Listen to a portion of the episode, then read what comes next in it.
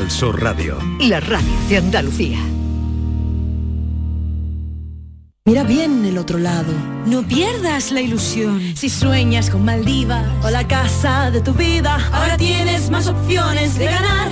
El cuponazo no tiene lado malo. Por los dos lados puede estar premiado.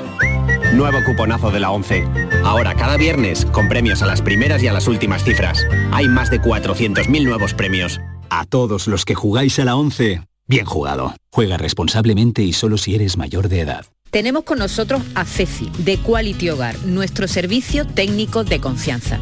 Ceci, si tenemos una limpia averiada, ¿la reparáis con piezas y recambios originales? Por supuesto que sí, Maite. Somos la única empresa que tenemos piezas y recambios originales. Pero no solamente una limpia, cualquier aparato del hogar que no funcione. Puede ser un robot de cocina, una radiofrecuencia, una magnetoterapia, sea de la marca que sea, te lo vamos a dejar como nuevo. Llámanos ahora y pide tu presupuesto gratuito y sin compromiso. 937 078 068 937 078 068.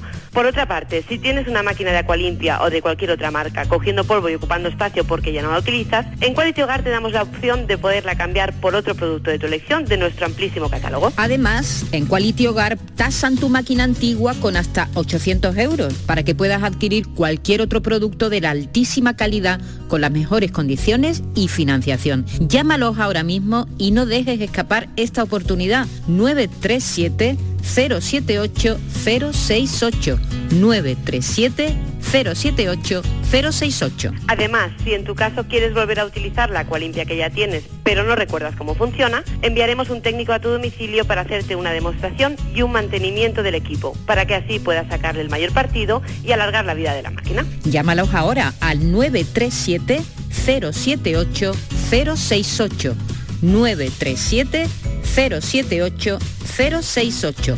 Aqualimpia es marca registrada de Quality Hogar. La mañana de Andalucía con Jesús Vigorra.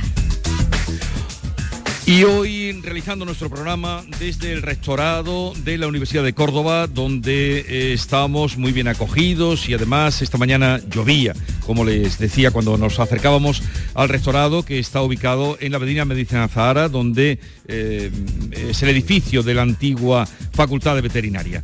Nuestro compañero David Hidalgo bueno, en esta hora vamos a hablar con, alumnos, con profesores que se dedican a, la investigación. También nos va a visitar Joaquín Moekel para no eh, faltar a su espacio de los viernes, pero vamos ahora a conocer alumnos que se están formando aquí, David Hidalgo. Bueno, ya era hora de hablar con gente joven, con gente que está formándose aquí en la Universidad de Córdoba. Estoy con Irene Mérida, que estudias qué? Ingeniería eléctrica.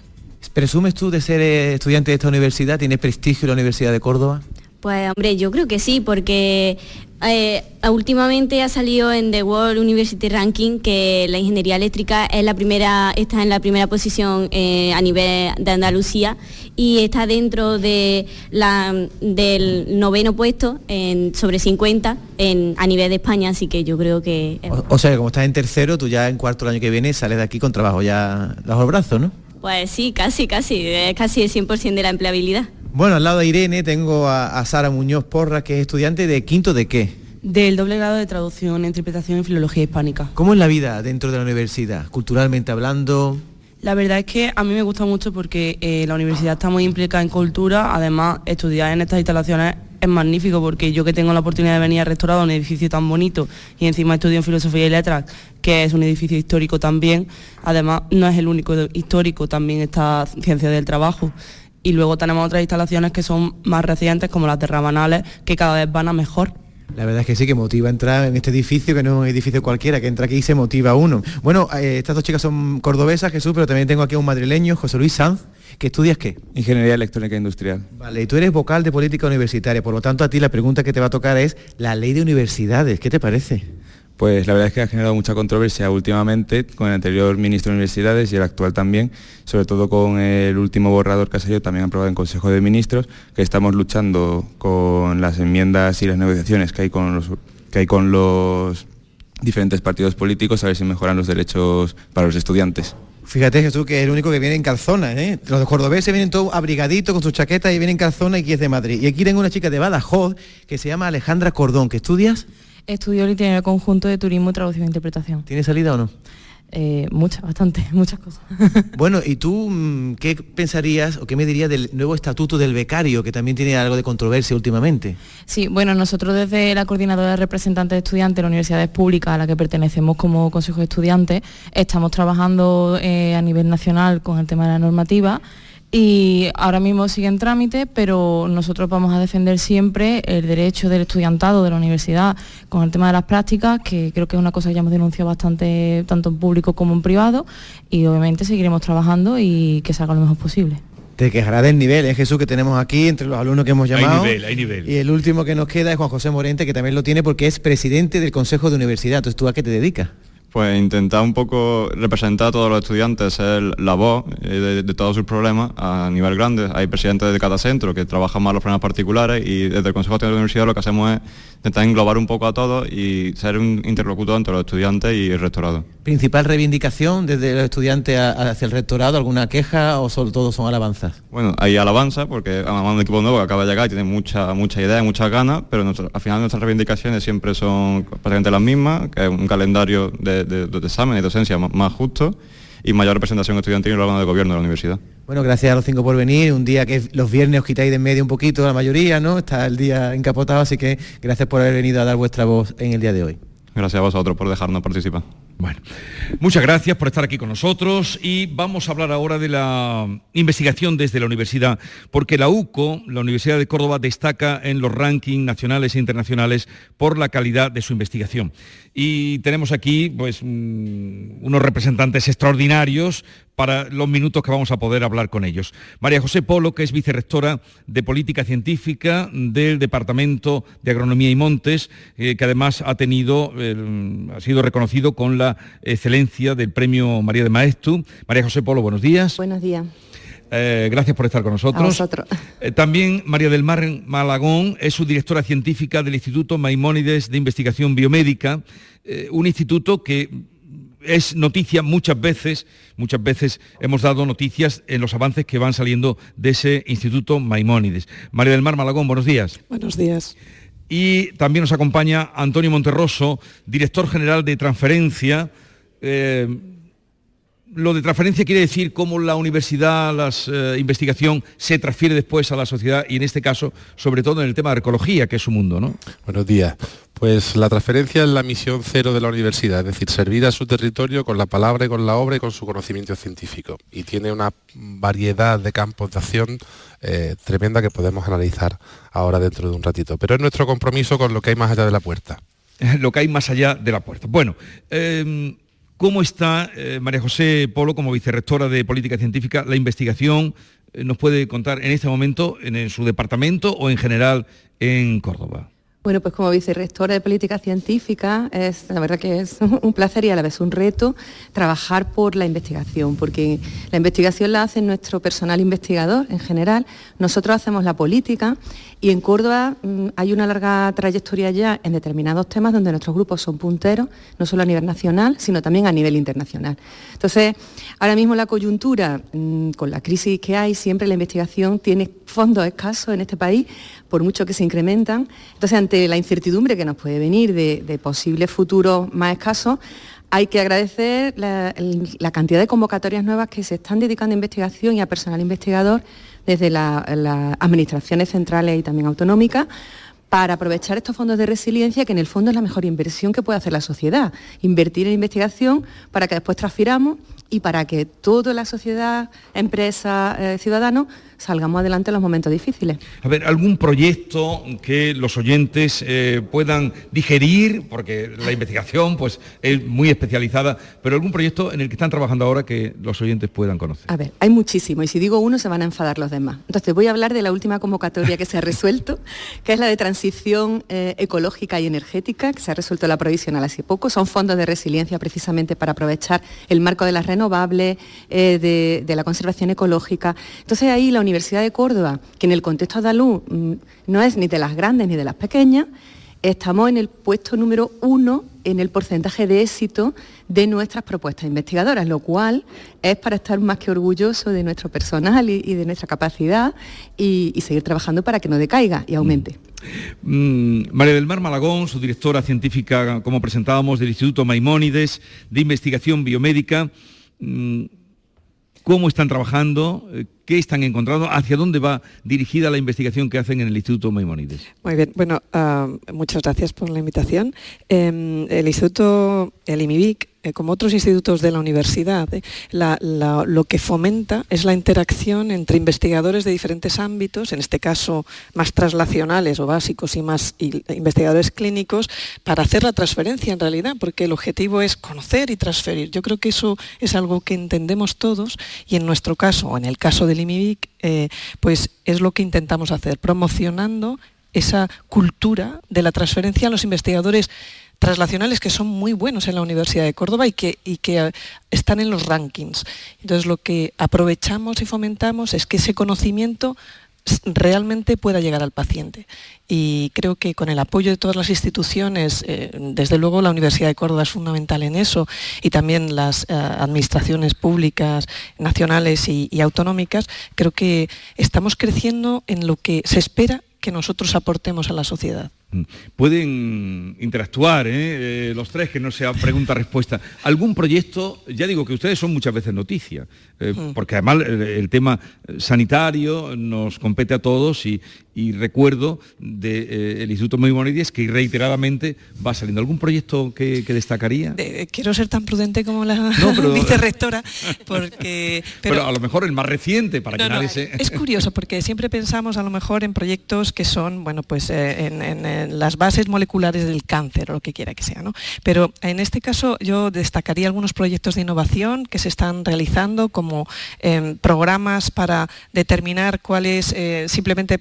Mm, eh, o haciendo programas que identifican las posiciones de las manos, cómo hacer la animación cardiovascular, ¿no? que corrige, simplemente es un programa que podría ser aplicable para mm, personas o profesionales que se dedican a eso. O, otro proyecto, que quizás son más novedosos, ¿no?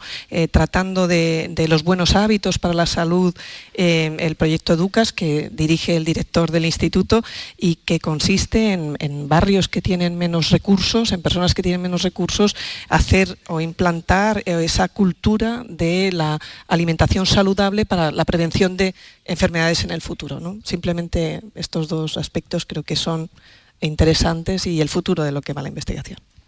Y aunque no sean proyectos en sí, pero además del IMIBIC tenemos otro instituto y sí cabe destacar que esas líneas de trabajo donde tenemos mucha masa investigadora que se agrupa y consigue sacar más rendimiento a su trabajo, sí que son significativas de los proyectos, de las líneas que al final acaban saliendo en, los periódicos como noticias. Entonces, además del IMIBIC, donde participamos con otras instituciones, tenemos el, instituto que antiguamente era Química Fina, es el IQUEMA, dedicamos a, a temas punteros en química que afectan a grandes temas sociales eh, e innovadores. Tenemos el Instituto de Inteligencia Artificial, otro tema que la sociedad también identifica hoy en día como tal.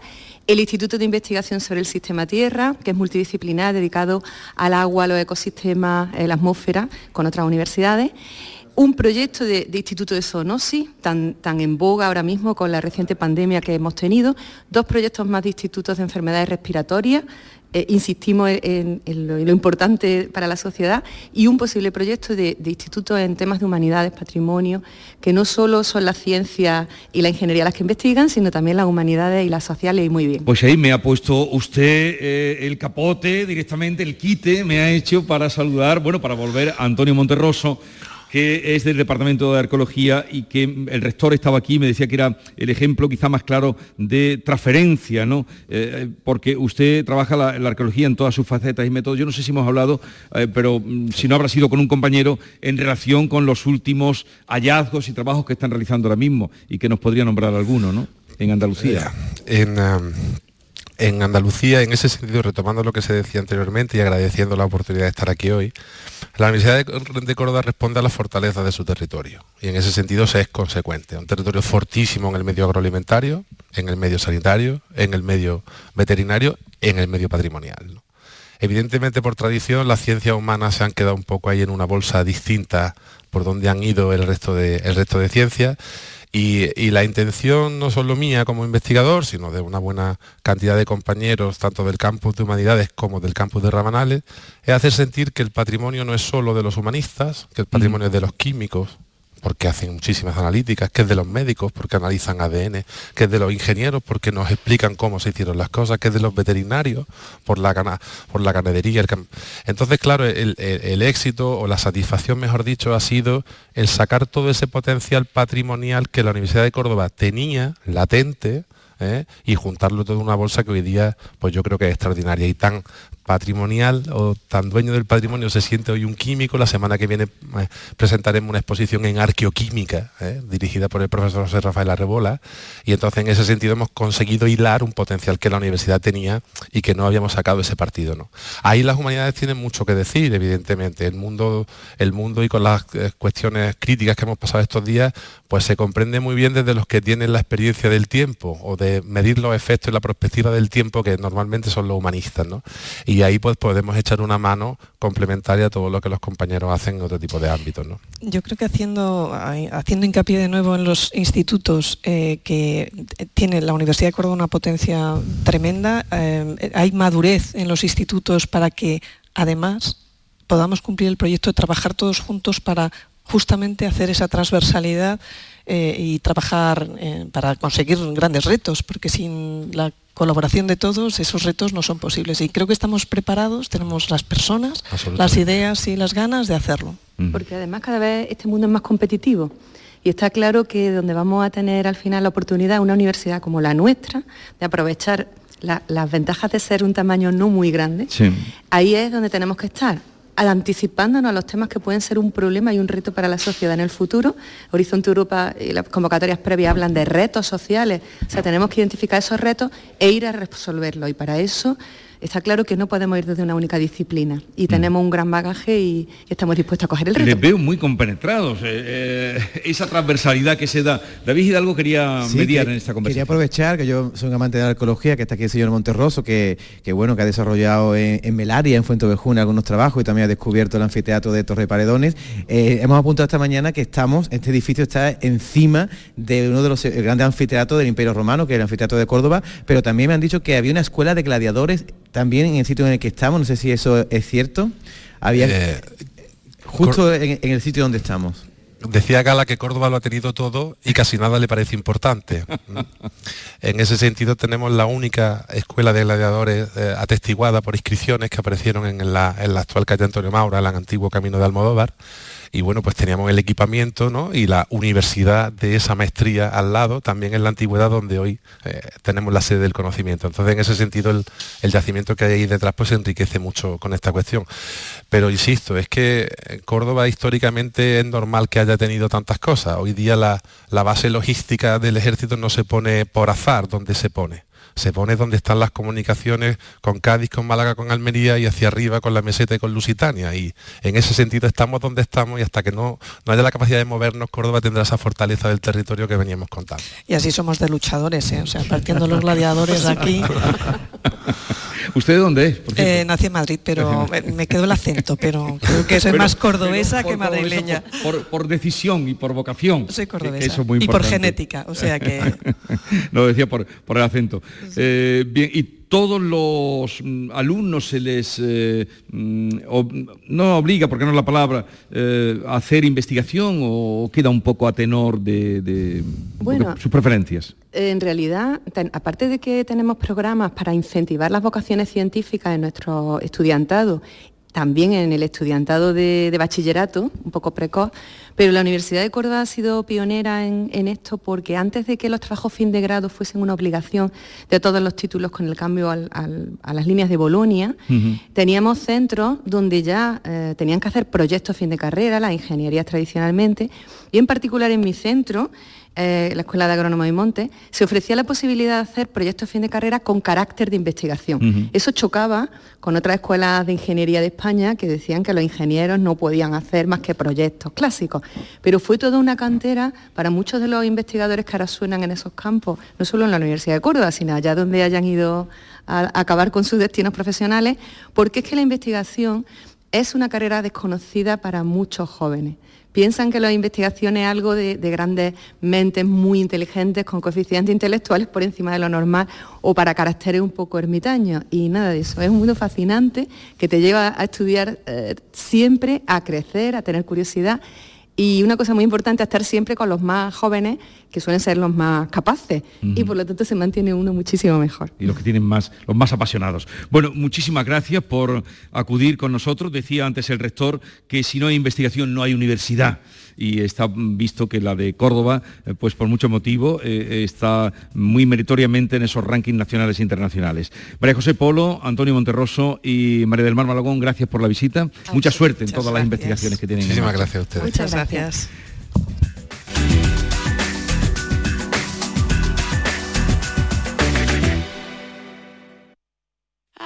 Sabemos que tienes muchos planes y sueños por cumplir y en Cofidis queremos estar a tu lado. No esperes más y hazlos realidad antes de que las condiciones del mercado empeoren, suponiendo un mayor esfuerzo para ti. Sea cual sea tu proyecto, el momento es ahora. Llámanos al 900 84 12 15 o entra en cofidis.es para más información. Cofidis, cuenta con nosotros. En Vitalden queremos saber qué hay detrás de tu sonrisa, porque si vienes a nuestras clínicas hay un 20% de descuento en implantología, pero para nuestros pacientes hay mucho más. La confianza. Vine con mi madre a Vitalden hace 30 años y ahora venimos toda la familia.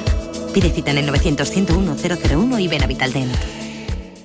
En Cofidis puedes solicitar hasta 60.000 euros sin cambiar de banco. Llámanos al 900 84 12 15 o entra en cofidis.es para más información. Cofidis, cuenta con nosotros.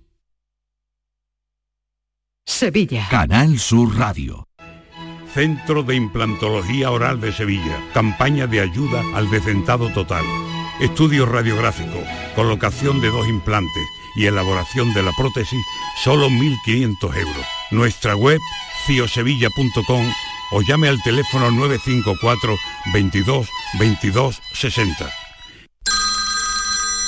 Dime, escúchame, ¿dónde quedamos para comer? Pues estuvimos el otro día en el barrio de Santa Cruz por salir por el centro y no veas cómo comimos en la hostería del Laurel. Te voy a dar una pinceladita. Una chacina en condiciones con un jamón bueno. La ensalada de tronco de bonito espectacular. Pescadito frito, pero bien frito. Las croquetas caseras del chef. Pero vamos, que lo tengo claro. Dentro de la hostería, tranquilo y bien atendido de sevillanas maneras.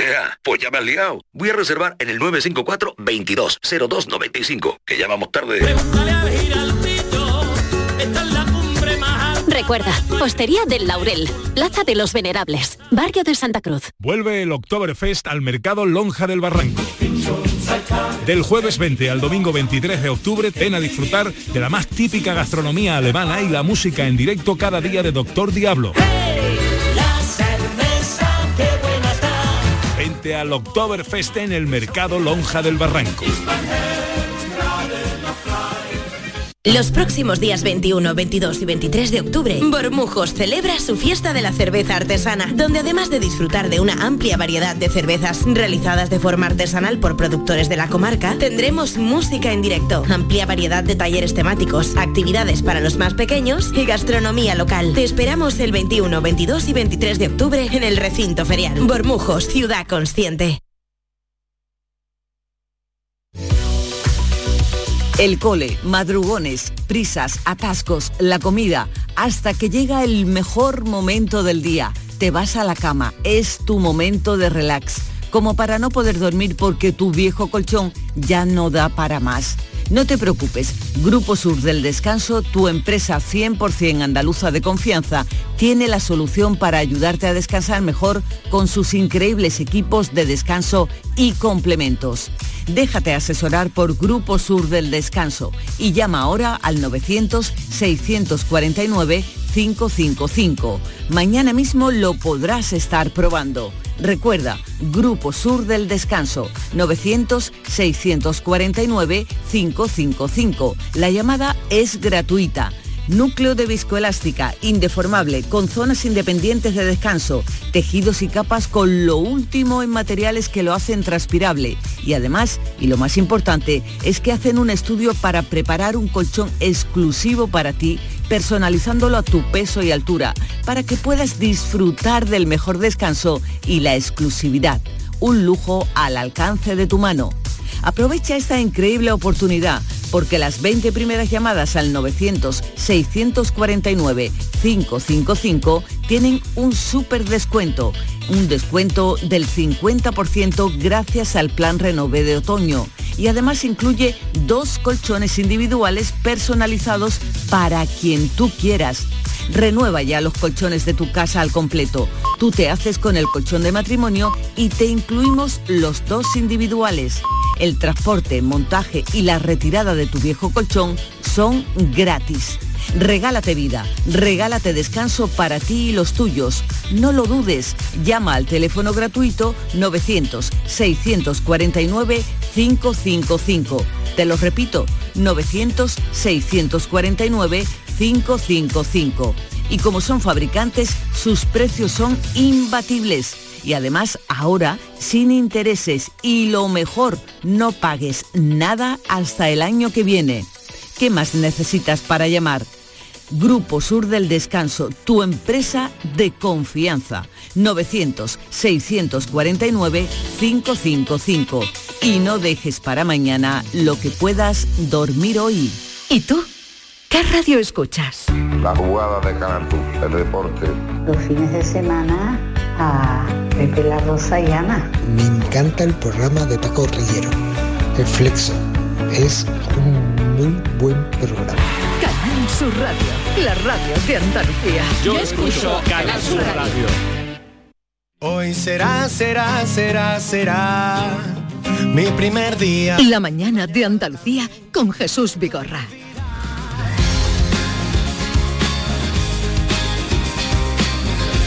Retomamos eh, nuestro programa hoy de viernes y como todos los viernes, eh, mm, para no faltar a la cita, ya está por aquí Joaquín Moecker. Joaquín, buenos días. Muy buenos días. Me alegro recibirte en un espacio universitario. Magnífica, hombre, la Universidad de Córdoba es importantísima, el rectorado y sobre todo en esta facultad de veterinaria, un edificio emblemático y una universidad muy importante, sobre todo en veterinaria, de las más importantes de España y con ellas de Europa y con ellas del mundo. Fíjate que cumple 175 años. Antes la universidad tiene 50 años y la facultad de veterinaria tiene 175. Sí, por O sea, eso... por muy eso- por delante. Por eso tengo un decano tan viejo. Bien, pues vamos a hablar con el decano al que se refería Joaquín Muekel, que es Manuel Hidalgo. Eh, fue eh, desde mayo pasado elegido como decano, es catedrático de Medicina y Cirugía Animal, es muy joven, como apuntaba nuestro querido Joaquín Muekel, y es el que tiene la responsabilidad de esta facultad que es la más, la más veterana de Córdoba y también la de más larga tradición. Y yo me atrevería a decir que la de mayor predicamento. Eh, buenos días, señor decano. Buenos días. Eh, joven decano de la, de la facultad. Gracias. Eh, la, la facultad veterinaria sigue teniendo, sigue teniendo ese predicamento que, que a lo largo de toda la historia ha tenido. Bueno, como decía la- en la entrada, estamos justo de aniversario. Cumplimos 175 años, que la verdad que se dice, se dice pronto. Y, y la, la facultad siempre ha tenido, digamos, un- una posición relevante desde, que se, desde su inicio, en el año 1847 hasta, hasta la fecha actual. Digamos que intentamos mantener el, el nivel. Pero, ¿cómo llega aquí? Eh, porque claro, había facultad en Madrid y la primera fue después de Madrid, fue Córdoba y Zaragoza. ¿Qué motivó que fuera? Aunque lo- el profesor Monterroso decía muy bien, eh, Momoe, que lo has oído, que dice, ya lo dice Antonio Gala, que en Córdoba tenemos de todo, pero no le damos importancia. Es cierto, es cierto, lo hay de todo. Pero yo sinceramente, sin ser un experto en temas veterinarios, pero por mi afición a los toros, estoy muy, muy, muy ligado a la veterinaria. De hecho, eh, esta facultad ha hecho conjuntamente con, con expertos en veterinaria taurina un congreso que se celebró en Córdoba, en la Facultad de Filosofía y Letras. Fíjate, me quedé yo, eso me gustó, la modernidad de Córdoba. Una Córdoba y una universidad sin complejos. Bueno, pues dicho esto, yo siempre he tenido en, en cuenta, los amigos que tengo veterinarios en el gremio, que eh, Córdoba es la, la facultad donde cualquier veterinario aspira a, a formarse. ¿eh? O sea, sinceramente, yo siempre he dicho, yo con todo mi respeto a Madrid, que es muy capitalino, pero todo veterinario español que se precie, cuando viene de Córdoba, saca como pecho, ¿no? Oye, que yo me, yo me he formado en Córdoba, ¿no? ¿Y eso por qué? Bueno, ya en el año 1847 cuando se crea lo que era una escuela, porque no era todavía facultad, la profesión eran pues albéitares y herradores que cuidaban pues de la salud de los animales y en aquella época la cabaña equina lógicamente era muy, muy relevante ¿no? para, para el día a día. Y esa, esa necesidad de, esos cuidados y de esa, de esa salud de los, de los animales es lo que hace que se cree esa escuela subalterna. Eh, teníamos la Escuela Nacional en Madrid, se, eh, se crea esa escuela en Córdoba, junto con, la Escuela de, Zaragoza y un poquito después eh, la de León. Y esas cuatro se transformaron luego en facultades y han sido, digamos, las cuatro facultades más clásicas de, nuestro país.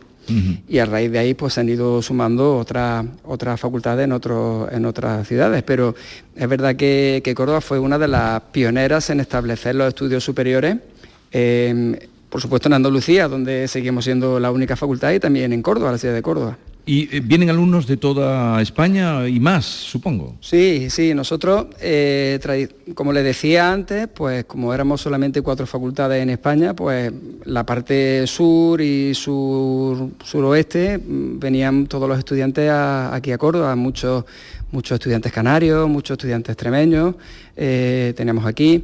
A medida que se fueron creando otras facultades, pues bueno, se fue un poquito disipando, pero tenemos estudiantes de toda Andalucía, porque somos la única facultad en nuestra región, y tenemos también muchísimos convenios internacionales, de manera que recibimos estudiantes dentro del programa Erasmus, dentro de los programas globales que tiene la universidad, con, Estados Unidos, con Latinoamérica, con Asia, es decir, apostamos por la internacionalización. En la internacionalización. ¿Y la investigación? Bueno, la investigación es, una de las principales patas que tiene sin duda la universidad y, también lo tiene nuestra facultad. Eh, nosotros nos dividimos en grupos de investigación y, cada uno de ellos pues, bueno, va un poco eh, desarrollando las áreas principales de, sus temáticas y a nosotros la facultad, pues, por ejemplo, nos viene, nos viene muy bien para, para hacer los trabajos de fin de grado, que es un trabajo obligatorio que tienen que hacer los estudiantes para poder concluir y muchos de ellos ya empiezan a iniciarse en la investigación con ese trabajo final de grado.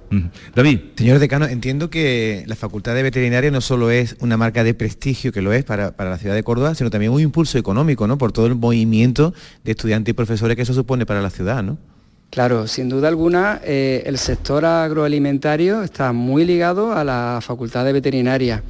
Nuestros estudios de veterinaria cumplen 175 años, pero también tenemos otros estudios no tan antiguos, pero mm, tampoco tan jóvenes, que son el grado de ciencia y tecnología de los alimentos. De manera que perfectamente esos dos estudios complementan muy bien ese ámbito agroalimentario que tiene la facultad y que de luego se da de cara al sector y a la sociedad. En definitiva, la universidad y la facultad están para cubrir las demandas que tiene la sociedad. Y además tiene mucha eh, conexión con toda la ganadería que hay, que es muy potente en Córdoba y en Andalucía. ¿no? Claro, sin duda. Bueno, aquí tenemos, como bien saben, el Valle de los Pedroches, que bueno, es una zona agroganadera fundamental y con la, con la cual pues, la facultad tiene una gran relación.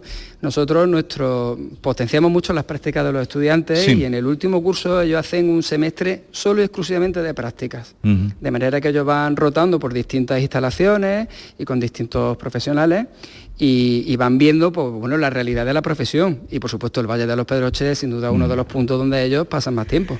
¿En cuánto está la nota de corte para entrar en veterinaria? Bueno, no, de Córdoba. Bueno, no, no, es, fácil entrar, es, una de las notas más altas en nuestra universidad, junto con medicina y algunos grados nuevos. Y ronda siempre cercano al 12, 11 alto, 12 por ahí anda. Entonces es una nota, bueno, pues que, hace que sea muy competitivo, muy competitivo el acceso y, y bueno, pues que tengamos la suerte de tener estudiantes, un estudiantado pues muy bien preparado. Muy, muy, bien preparado. Manuel Hidalgo, eh, decano de la Facultad de Veterinaria, gracias por estar con nosotros. Lástima que perdieran este edificio, eh, que fue en el que usted estudió, ¿no? Sí, esta era el aula de anatomía, si no me esta equivoco. Era el aula de anatomía. Si no me equivoco, esta era el aula de anatomía, que era, es una de las asignaturas, pues bueno, más, digamos, más, más durillas, ¿no? De la, de la carrera y sí, pues la verdad que aquí tenemos muchos recuerdos todos. Sí. Yo estudié mi carrera aquí, muchos compañeros también lo decimos aquí. Eh, hace poco hemos inaugurado justo en los jardines de atrás una plaza que se llama la Plaza de la Facultad de, Veterinaria para bueno, recordar un poco esta zona. todos esos jardines que se ven detrás del edificio eran parte de la facultad, donde teníamos ganadería. Sí, la ganadería, sí, sí. Donde, bueno, donde los estudiantes también hacían vida social. Sí, ahí había unos conciertos cuando estaba Había conciertos, aquí en Córdoba. Bueno, la famosa cata de la cerveza de veterinaria que se recuerdan en la ciudad como uno de los eventos más relevantes que organizaban los estudiantes y, y bueno, los conciertos que se hacían en los jardines, en fin. Era, era otra época, pero es verdad que, que la ciudad ha ido creciendo eh, y este edificio estaba a la afuera de la ciudad Sí. cuando se creó, pero claro, la ciudad ha ido creciendo y ha ido envolviendo el edificio y lógicamente pues necesitábamos expandir un poco nuestras instalaciones y ahora estamos fantásticamente bien en el, en el campus agroalimentario de Rabanales, donde tenemos excelentes instalaciones, el Hospital Clínico Veterinario, Centro de Medicina Deportiva Quina, planta piloto de tenores del alimento, granja universitaria, en fin, tenemos Mm. otras instalaciones. Seguimos recordando con mucho cariño este edificio y lo echamos mucho de menos, Pero- pero, hay, que, hay que evolucionar. Bueno, Manuel Hidalgo, decano de la Facultad de Veterinaria, gracias por estar con nosotros Un y que vaya todo bien. Un Te deseo la mayor de las suertes. Muchísimas gracias. ¿Estás preparado, no, Joaquín Moeque? Siempre preparado. Siempre preparado. No, ten- no, aquí nosotros no tenemos esas instalaciones, pero tenemos esa voluntad. En un momento vamos a atender a los oyentes que reclaman a Joaquín Moekel hoy viernes sin faltar a su cita. Hoy será, será, será, será. La mañana de Andalucía. El otoño llegó y vas a decir no a la subida de luz. Ahora ilumina tu hogar noche y día consumiendo tu propia energía y ahorra hasta el 90% en tu factura de luz gracias a nuestras baterías premium. Instalaciones garantizadas 25 años. Pide ya tu estudio gratuito en el 955 44 11 11 o socialenergy.es y aprovecha las subvenciones disponibles. La revolución solar es Social Energy.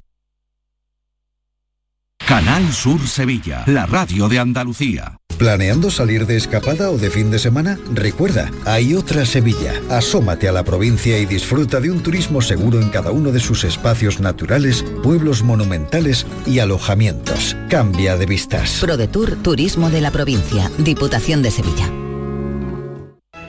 Centro de Implantología Oral de Sevilla. Campaña de ayuda al decentado total. Estudio radiográfico, colocación de dos implantes y elaboración de la prótesis, solo 1.500 euros. Nuestra web, ciosevilla.com o llame al teléfono 954 22 22 60. Autorreparaciones Sánchez. Si tienes algún problema con tu dirección asistida, caja de cambios, grupo diferencial, transfer, turbos o filtros de partículas, acude a tu taller de confianza en la Puebla del Río. Somos grandes profesionales de nuestro sector. No lo dudes. Ven a Autorreparaciones Sánchez. Teléfono 661 004 067. Bienvenidos a Sacaba. Mil metros de electrodomésticos con primeras marcas. Grupos Whirlpool, Bosch y Electrolux. Frigoríficos, lavadoras, hornos, vitros. ¿Quieres más? Aires acondicionados, aspiradoras, pequeños electrodomésticos. Y financiamos en 12 o 20 meses sin intereses solo tú y Sacaba. Tu tienda de electrodomésticos en el Polígono Store en calle nivel 23. Ven a ver nuestra exposición y sus 25 años de experiencia. Sacaba. Cruzas los dedos para pedir un deseo, para que te toque un premio, para que entre la pelota y para que te toque un buen dentista. ¿También vas a cruzar los dedos? Con tu boca. No lo dejes al azar. Confía en profesionales con más de 15 años de experiencia. Confía en The Implant. Pide tu cita en theimplant.com y no cruces los dedos. Nueva ley de pensiones. ¿Qué gano yo por seguir trabajando más allá de mi edad de jubilación? Tienes dos opciones. La primera, por cada año extra que trabajes, la Seguridad Social te incentivará con entre 5.000 y 12.000 euros. Esta cantidad, multiplicada por los años trabajados, se te abonará en un solo pago al jubilarte. Ministerio de Inclusión, Seguridad Social y Migraciones. Gobierno de España. ¿Y tú? ¿Qué radio escuchas? Y desde el pelotazo o desde el yuyu, escucho casi todas partes de cada hora. Escucho a Vigorra. Mi programa favorito es El Club de los Primeros, El Yuyu, Vigorra. Manolo Gordo, que también los fines de semana pone una musiquilla muy buena y nos acompaña mucho. Canal Sur Radio, la radio de Andalucía. Yo escucho Canal Sur Radio.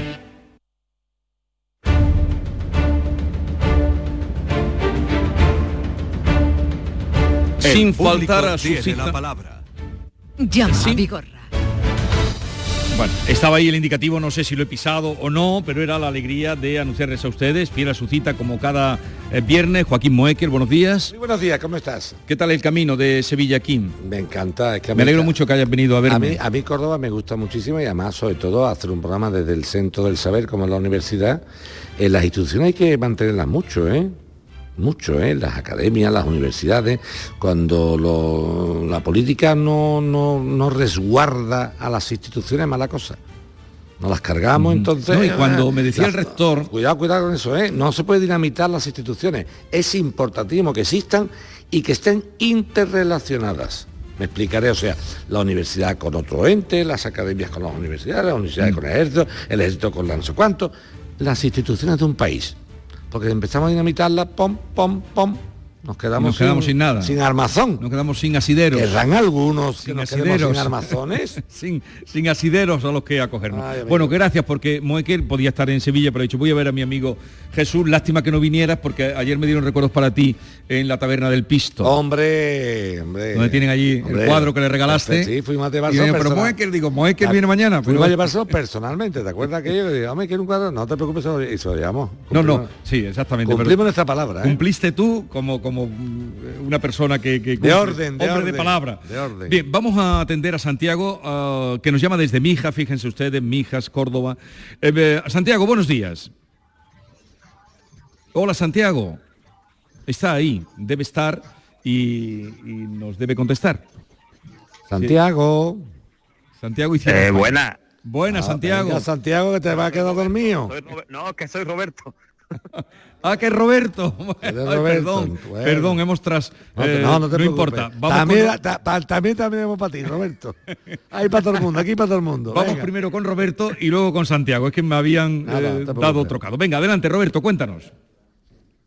Pues nada, mira, les pongo un poco por encima. Eh, yo llego un día a mi, car- a mi casa y veo una carta de los juzgados que me citan para, para declarar el 15 de septiembre sobre las 11 de la mañana. Lo leo, me viene de Alemania, o sea, no sé ni lo que es ni nada, me presento en los juzgados, era agosto, una pena de trabajando, me muevo un poco y, bueno, por la información que me dan, una persona había duplicado mi identidad en Alemania, había estado vendiendo cosas en una aplicación tipo esta de segunda mano y tenía 55 estafas. Hasta que una persona, más allá de denunciarlo por la aplicación, lo había llevado a los juzgados. Y entonces pues me reclaman para declarar como declarante, ¿sabes? Para verificar que no soy yo esa persona. ¿Y fuiste o no fuiste? Sí, claro, fui, declaré, no, fui primero, me interesé, me dijeron que tenía que ir con abogado sí o sí, eh, intenté pedir un abogado oficio, eh, me dijeron que abogado oficio depende del dinero que te podía costar dinero, que sí o que no, pedí información del dinero, me dijeron que no sabían porque no había nadie trabajando que me pudiera informar de eso, que la persona que estaba allí no sabía nada de eso. Sí. Total, que me cogí un abogado, me presenté ese día y declaré. ¿Y cómo ha quedado la cosa? Pues de momento todavía no tenemos información ninguna y más allá de las costas que me que me ha derivado a mí por tener que buscarme un abogado.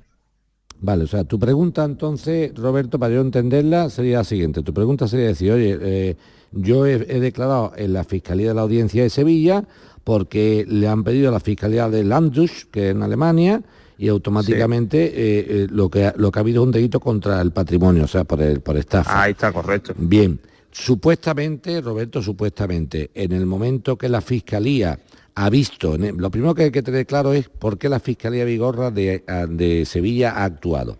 La Fiscalía de Sevilla ha actuado en base a los convenios internacionales de colaboración. O sea, la Fiscalía de Landus, Alemania, le dice a España, Sí. oiga, tengo un problema aquí con un súdito español que además de Sevilla que aquí ha hecho unas estafas en Alemania, vamos a Ujú. comprobarlo. Entonces, ¿qué se hace? La Fiscalía de Sevilla sirve de apoyo a la Fiscalía de Landus de Alemania para hacerle las gestiones, ¿no? Por por eso está actuando. O sea, esto no se va a enjuiciar en España. Esto se está enjuiciando en Alemania. Lo que hace la Fiscalía Española es prestarle servicios a la Fiscalía Alemana en esa cooperación. O sea, el- a- España hace con Alemania lo que no hace Bélgica con, con el muchacho este, este que, se, este que era tan valiente que se metió en un coche y se escapó. Sí, no, ¿Cómo se llama? Sí, hombre, Puigdemont. Estaba pensando en... Puigdemont, ¿eh? Puigdemont. Puigdemont. Puigdemont, Puigdemont, ¿dónde te has metido? Estaba ¿No tenías un país? ¿Dónde está tu ejército que te defienda? Si tú tienes un país y eres presidente del país, tu- tus, tus súbditos del país o tus, ciudadanos saldrán en defensa de su presidente. Y es tan valiente que se escapó en el capó de un coche, no en el maletero. Bueno, pues ese todavía está dando vuelta por Bélgica. Bélgica no colabora con España en entregarnos al muchacho. Sin embargo, nosotros sí colaboramos con Alemania en que nuestro amigo don Roberto, sin apellido, eh, preste su declaración. O sea que Roberto sí ha prestado y ha colaborado con la justicia alemana y la justicia española ha colaborado con la justicia alemana, pero la justicia belga no es capaz No. de entregarnos a Pudemont. Pudemont, Pudemont. Bueno, pues Entonces, Roberto, ¿qué- en principio, en principio, Roberto, yo creo que la Fiscalía se habrá dado cuenta que tú eres un hombre de orden, que no te dedicas a estafar a la gente, y cuando vean realmente que lo tuyo ha sido una suplantación de la personalidad, no solamente te dejarán tranquilo, supongo, supongo, sino que buscarán al bandido que lo está haciendo para que obviamente pague por su castigo, ¿no? Su castigo sería doble, Roberto. Primero, la estafa que ha cometido la pagaría con la pena de privativa de libertad que haya en su momento. Y en segundo lugar, eh, si lo descubrimos y es solvente, pues efectivamente tú tendrías derecho a que se te indemnizaran los daños y perjuicios consistentes en haber tenido que buscarte un abogado de pago para defenderte. De momento, Roberto, hay que estar expectante a lo que diga la Fiscalía. Tú lo único que has hecho es declarar y y ahí ha quedado la cosa, no ha habido nada más, ¿no? ¿Roberto? Sí, sí, sí, fue una declaración y ya está. Ya, pues a, a esperar, toca. Vale. Vale, no, vale. no te preocupes, que no, no en, hay... princi- en principio, Ya, no. pero de momento, si Hombre, hay algo que... Lo que estamos hablando, digo, en principio, una fiscalía, cuando ve realmente Vigorra, eso la fiscal se da cuenta perfectamente. Oiga, ¿usted quién es? ¿Dónde vive usted? Eso se nota perfectamente, Ya, ya, ya, ¿no? ya. ¿no? No es que llegue yo diciendo yo no soy, sino que se note perfectamente que no ha sido. Esto de lo que plantea Roberto, que estamos dándolo con cierta jocosidad, hombre, para no, para no amargar Y Roberto para que no fin de agobiarlo, semana, porque tú para no no ves- agobiarlo. no ves causa. Pero esto que está hablando Roberto es una cosa muy delicada y muy grave, mm, Vigorra, porque el tema de la suplantación de la personalidad, los robos de los carnets de identidad, cuando una persona vea en su cartera, por favor, que le falta el DNI o la ha extraviado, que lo denuncie urgentísimamente, ¿eh? Porque si, claro, alguien que nos pilla el carnet de identidad empieza a hacer fechorías y nosotros no hemos denunciado el tema, en principio las estamos cometiendo nosotros. Y claro, después va a ser muy difícil decir que no he sido yo. Ahora, si yo digo, mire usted, le voy a explicar de qué va esto. El día veintitantos de, de octubre perdí mi carnet de identidad, me lo robaron, lo extravié, lo que fuera. Y puse en conocimiento de la policía, la comisaría más cercana, Policía Civil, Policía Local o Policía Nacional, este hecho. Lo que se ha hecho a partir de ahora, mire, no lo sé.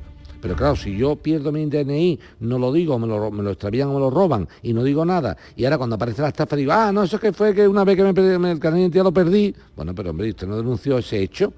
Muy importante, si observamos que alguna documentación nuestra está perdida, hacerlo. Segundo, muy importante, saber dónde damos fotocopia del DNI, dónde las entregamos, ¿eh? Cuidado. O sea, que sea un organismo público, Sí. algo serio, que yo tenga interés. Me explico, una entidad financiera, un- eh, aquí estamos en la facultad, eh, en este caso de veterinaria, la Universidad de Córdoba, pues mira, para matricularme en en una facultad, sea la de veterinaria o sea otra cualquiera, dentro de esta Universidad de Córdoba, obviamente tengo que acreditar mi identidad con el DNI. Pero estoy aportando mi DNI a un sitio seguro, a un organismo público. Esto de ir dando el DNI por ahí Sí. a todo el que me lo pida, cuidado, porque con la fotocopia del DNI se pueden hacer auténticas virguerías y auténticas atrocidades que pueden pare- parecer que las he hecho yo. Roberto, tranquilo entonces, si hay alguna novedad que te complique un poco más o te complique, nos llamas de nuevo y eh, estará encantado Moekel a tu disposición como siempre. Y ahora en un momento vamos con Santiago Venga. de Gracias de Mijas, eh, que tiene que hablarte de los impuestos atrasados que tiene. Eh, ¿Y cómo te atrasan los impuestos, Santiago? Santiago, buenos días. Buenos días. Venga, tírale, que está hoy Moekel. ¿Qué está- pasó? ¿Qué pasó? de- ¿Qué de pasó, ánimo. Santiago? ¿Qué pasó? Pues que, que llevo un tiempo aquí con, con la gente esta del ayuntamiento que me está volviendo loco y está, me está vacilando, se están riendo y ya no sé ni qué hacer. Pues venga, vamos a ver si lo conseguimos que no se rían más. ¿Qué ha pasado? Bueno, porque yo como normalmente mm, hago fraccionamientos de, de- de los impuestos en el ayuntamiento Sí, y bueno, hice un fraccionamiento del 19 y del 20 sí. y luego pues a los meses de estar pagándolo me llaman y me dicen que, que ese fraccionamiento estaba mal y que no se podía hacer. Digo, ¿cómo no se puede hacer? Digo, si está firmado si está, y, y estado pagando ya unos cuantos meses. Y, bueno, me dice que sí, que no. Digo, mira, mira, yo eso está firmado y si tenéis que cambiar las normas, las condiciones del fraccionamiento, pues lo hacéis el año que viene cuando termine este. Hasta ahí me colgó, pum, vale. Yo- luego, luego a la vuelta de un par de, o a un mes o dos meses me devuelven dos, dos recibos, dos recibos, dos transferencias. Y yo, qué raro, ¿no? Voy al banco y me digo, ¿y esto qué, es lo que ha pasado aquí? Te me han devuelto los recibos. Y dice, es que esta cuenta ya no existe. Digo, ¿cómo que no existe la cuenta? Si del ayuntamiento. Y dije, no, no, esta cuenta ya no sirve, pues se la han devuelto. Llamé al ayuntamiento y le digo, oye, ¿qué pasa con, con esto? Que me han devuelto los recibos y que me dicen que la cuenta ya no existe. Digo, canceláis las cuentas y no, no avisáis a la gente que tiene que...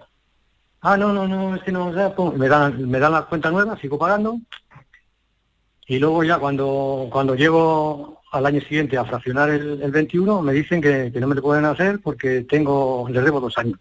Digo, ¿cómo que les debo dos años? Dice, sí, sí, el 19 y el 20 el pagado. Digo, ¿qué me dices? Digo, si eso ya está pagado. Bueno, dice, si tienes con qué justificarlo, tráelo. Voy al banco, retiro la, la, la- la nota de, los, de, de las transferencias, la- las- los días, la tal, las cantidades.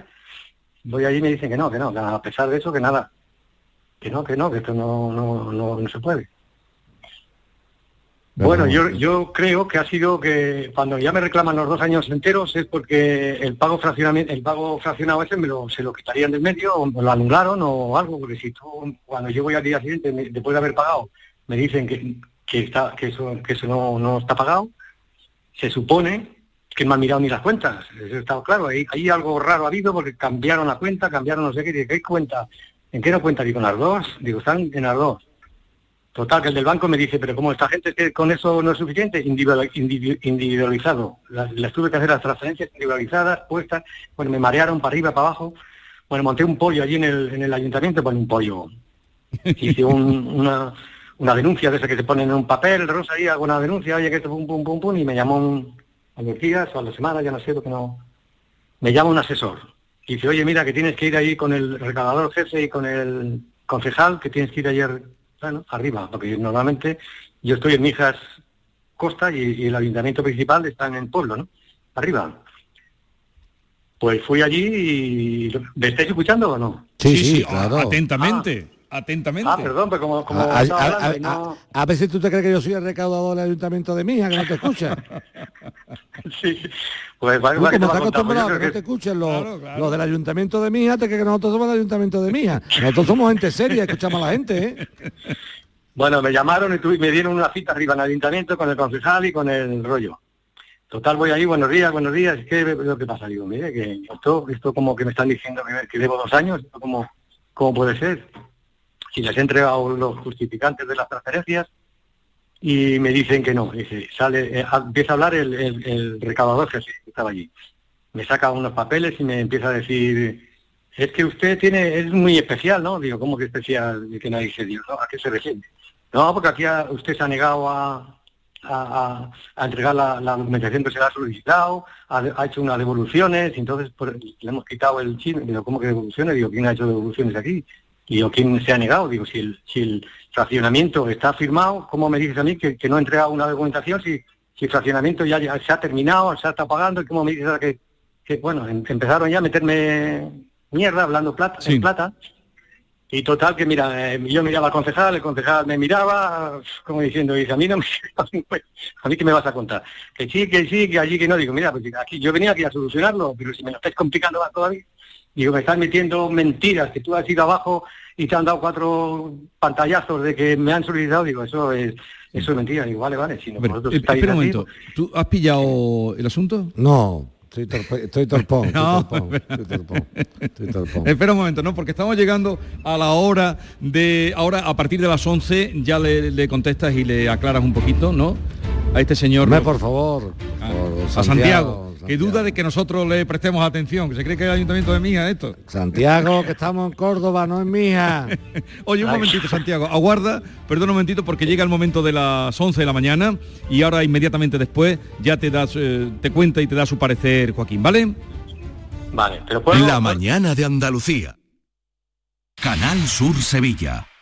¿Planeando salir de escapada o de fin de semana? Recuerda, hay otra Sevilla. Asómate a la provincia y disfruta de un turismo seguro en cada uno de sus espacios naturales, pueblos monumentales y alojamientos. Cambia de vistas. ProDetour Turismo de la Provincia, Diputación de Sevilla. Qué lugar más bonito para darse cita en Sevilla, donde don Juan Tenorio y don Luis Mejía quedaron para contarse sus conquistas. Si don José Zorrilla, escritor dramaturgo de 1800, ya encontró la inspiración en nuestra hostería, ¿cómo no recrearlo? Disfruta con Guate Teatro esta experiencia de la obra Don Juan Tenorio. A partir de las 13 horas, en la Hostería del Laurel, Plaza de los Venerables número 5, Sevilla. Le esperamos este 6 de noviembre. En Cruceros Torre del Oro cumplimos 40 años de pasión, trabajo y compromiso con el ocio, la cultura y el desarrollo de nuestra ciudad. Cruceros Torre del Oro. 40 años navegando hacia una Sevilla más sostenible y amable. Gracias por acompañarnos en este viaje. Te esperamos junto a la Torre del Oro o en crucerosensevilla.com. Si necesitas un electrodoméstico, ¿por qué pagar de más en grandes superficies? Ven y paga de menos en Tiendas El Golpecito. Tus primeras marcas al mejor precio y una selección de productos con pequeños daños estéticos con descuento adicional y tres años de garantía. Tiendas El Golpecito. Ahorra hasta el 50% en tus electrodomésticos. 954 100 190